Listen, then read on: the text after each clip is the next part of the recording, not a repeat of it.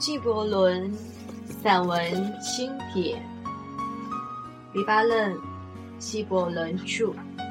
一序：东方出了个纪伯伦，真是东方人的骄傲。纪伯伦是世界级文化名人，他的精美散文艺术著满全球。只说一句。美文共欣赏，妙趣自得就够了，用不着写什么序言。笔者仅用他生平及注释概略介绍一下。纪伯伦，纪伯伦是旅美派作家中的杰出代表，被誉为旅美文学家们的头号领袖，旅美文学的旗手和灵魂。他在诗歌、散文、小说的创作上不落窠臼，开一代文坛新风。尤其值得称道的是，他的散文诗创作达到了炉火纯青的境界，不仅当时的旅美派的作家中无人能比，就是当今阿拉伯文坛上也很少有人堪与堪与之相提并论。他不仅用母语阿拉伯语创造了。可观的成就，还用英文写下了数部传世佳作，轰动了美国，传遍西方和东方。他虽不曾得过什么奖，但他在世界文坛上重要的一席之地无可争议。他用英文写的散文诗歌代表作《无知》，被称为“小圣经”。据统计，它已被译成五十六种文字，发行量超过五七七百万册。近日获悉，仅在新加坡的一家书店里，就有十二种先知中译本同时发售。在中国，纪伯伦的作品是仅次于《一千零一》的阿拉伯文学第二大畅销书，在。大中学生和高级知识分子里拥有众多读者。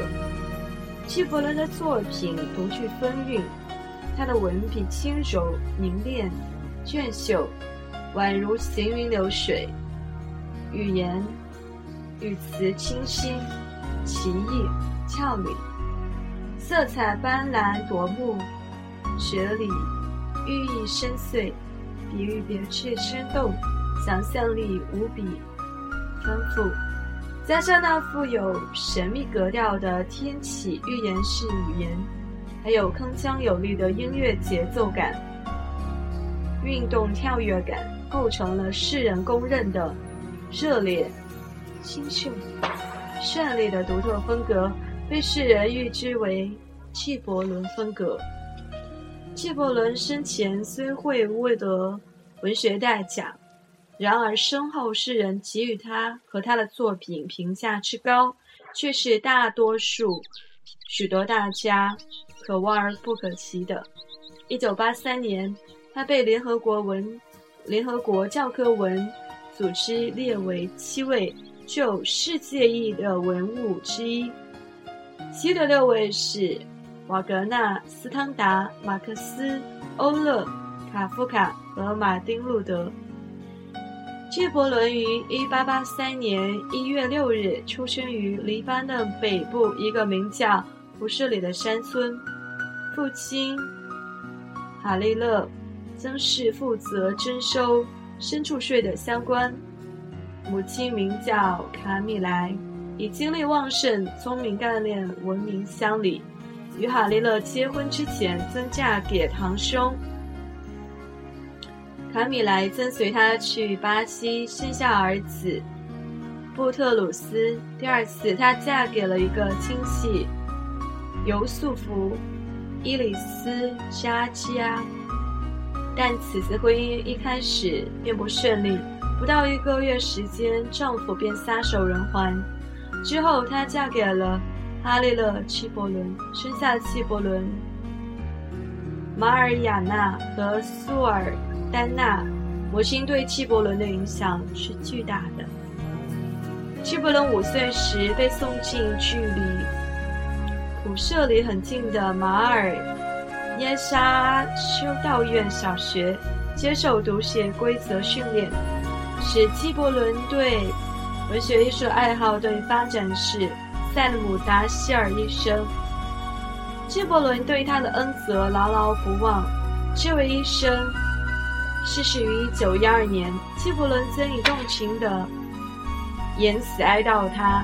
文章发表在《西方明镜》上。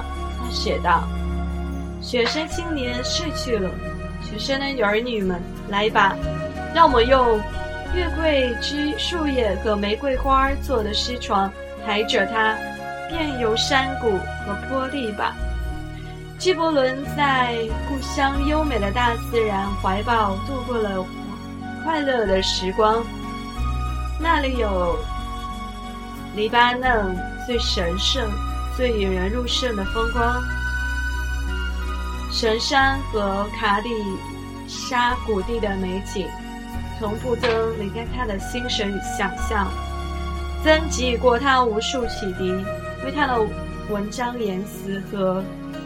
绘画色彩注入难以言尽的美。纪伯伦刚满十二岁，家庭生活遭遇重大灾难，父亲被控侵吞税款而入狱，财产被查封。康米莱尽力挽救局势，但毫无结果。一九八四年，他带着四个儿子离开普舍里，前往巴黎，托问一位亲戚要回了部分财产。继而从法国首都举家迁往美国。一八九五年到达波士顿，定居在华人区。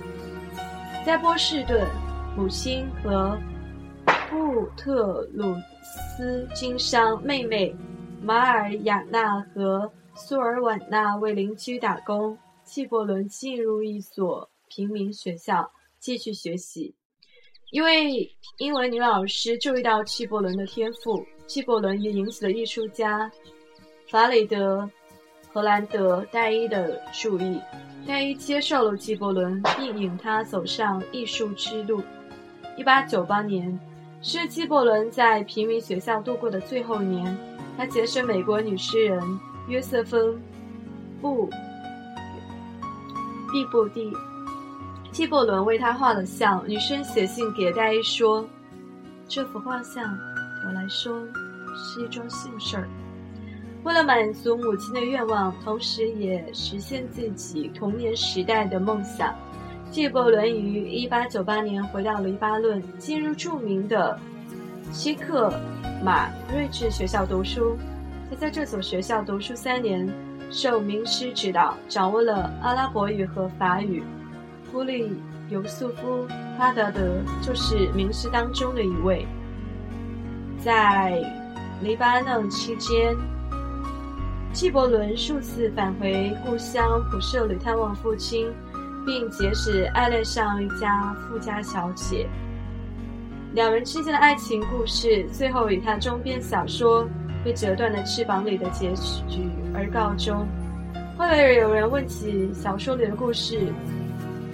是否就是他的亲身经历？他说：“被九段的翅膀中的人物和情节都是虚构的。”在贝鲁特，纪伯伦还结识了艺术家哈比卜·苏鲁尔和曾任巴黎巴嫩国家元首的阿尤布·塔比特以及其胞妹苏日丹娜·塔比特。有人说。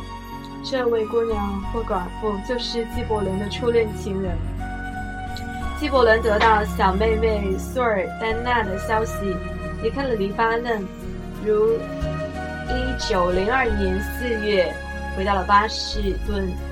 在这一阶段，纪伯伦经受了一系列悲剧：同母异父哥哥布鲁布特鲁斯逝世，母亲逝世。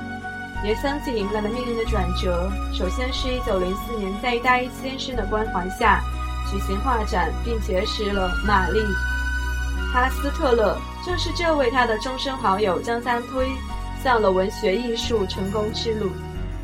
哈斯凯特介绍了纪伯伦认识法语女教师李士林，纪伯伦喜欢他，并为他画了肖像。纪伯伦还结识了艾米欧莱普，他创的《侨民报》为纪伯伦打开了通往阿拉伯世界的大门，使纪伯伦作为阿拉伯世界空前的诗人出现。《梦醒》一文。便是起步的星星之火。一九零五年，纪伯伦发表了第一部作品《音乐短章》。一九零六年，艾敏·欧莱普为他出版《草原新娘》。一九零八年，纪伯伦发表了第三部作品《叛逆的灵魂》。玛丽·哈斯。凯勒是一所女子学校的校长，她慧眼识才，是纪伯伦成功路上不可或缺的女伯乐。在她鼓励和资助下，纪伯伦前往艺术之都，于1908年6月到达巴黎，受教于世界艺术大师罗丹。在那里，他眼界大开，见识了无格流派和新流派等各种艺术流派。并在高丽扬科学院研究了这些艺术流派。他访问了许多著名画家，参观了欧巴黎和伦敦的许多博物馆、古迹和美术馆。随行有他的好友西克马学校同学尤素福和艾米。一九零九年，他获悉父亲去世。一九一零年十一月二十二日，纪伯伦离开巴黎，在掌握了艺术秘密、新语言保持了艺术熏陶之后，回到纪伯，回到波士顿。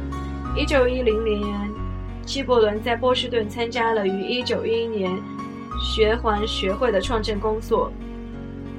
该学会的宗旨是让黎巴嫩和叙利亚侨民了解波士顿世界，支持他们所举办的所有文化活动。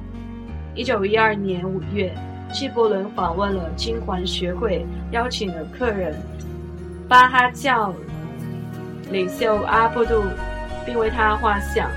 尽管有妹妹马尔雅娜和玛丽哈斯凯勒在波士顿，但纪伯伦住在哪里都不开心，觉得想象力和抱负都上受到了限制，于是决定迁都纽约。定居纽约是纪伯伦居住时间最长，也是创作最丰富的阶段。他这颗心也身在文学天空。纪伯伦是一位文学家，用阿拉伯语和英语两种语言写作。玛丽哈斯凯勒指导他用英文写作。以下是他生前发表的几部作品：一九一二年。被折断的翅膀，一九一四年泪与笑，一九一八年疯子，一九一九年行猎之歌，一九二零年暴风起，一九二零年先行者，一九二一年争取篇，一九二三年先知，一九二六年沙与沫，一九二八年人之死，耶稣，一九三一年大地之神。一九二零年，纪伯伦和旅居纽约的阿拉伯诗人和文学家成立了以他为首的笔会。该笔会的宗旨是复苏革新并发展阿拉伯文学，使之积极干预生活。成员有米哈伊勒、伊利亚和纳什普等。纪伯伦是一个伟大的爱国主义者。第一次世界大战期间，他积极参加了政治解放运动，并加入了救助难民委员会。纪伯伦是位情感丰富的人，他与侨居埃及的黎巴嫩籍女作家梅雅之间情书往来十五年之久。一九二九年，许多阿拉伯人和外国人参加了纪念艾伯伦的第一篇文章。发表二十五周年的庆祝会。一九二六年，纪伯伦因生因工作繁重，身体开始衰弱，但并未在乎病痛。他决定已久，无论付出多大的代价，也要完成他的历史使命。就这样，即便一天侵害他的机体，他却仍然沉湎于绘画和写作中，直至一九三一年四月十日，他躯体中的生命火炬熄灭。但是，庆保他的生命和灵魂之具的之由的火炬，却一直照着一代又一代人。一九三一年八月二十一日，纪伯伦回到他所深爱的黎巴嫩，长眠在他故乡的马尔西克斯修道院，敬赏大自然的美与静谧，分享了雪山的不朽和盖努比谷地的圣洁。纪伯伦逝世后，他的英文作品《流浪者》和《先知花园》。分别于一九二三年和一九三三年出版。笔者二零零一年十一月在科威特国际书展上买到了最新版本《纪伯伦全集》，共五集，其中集外集、书信集和诗集都是本人第一次看到。阿拉伯人说，纪伯伦的许多遗作和手稿有待于搜集发表，因为他毕生沉浸于绘画和写作，并无其他爱好。故他的已知作品与全部作品相比，就显得太少了。但愿搜集发表工作继续下去，日后一出一部真正意义上的中文集《纪伯伦全集》。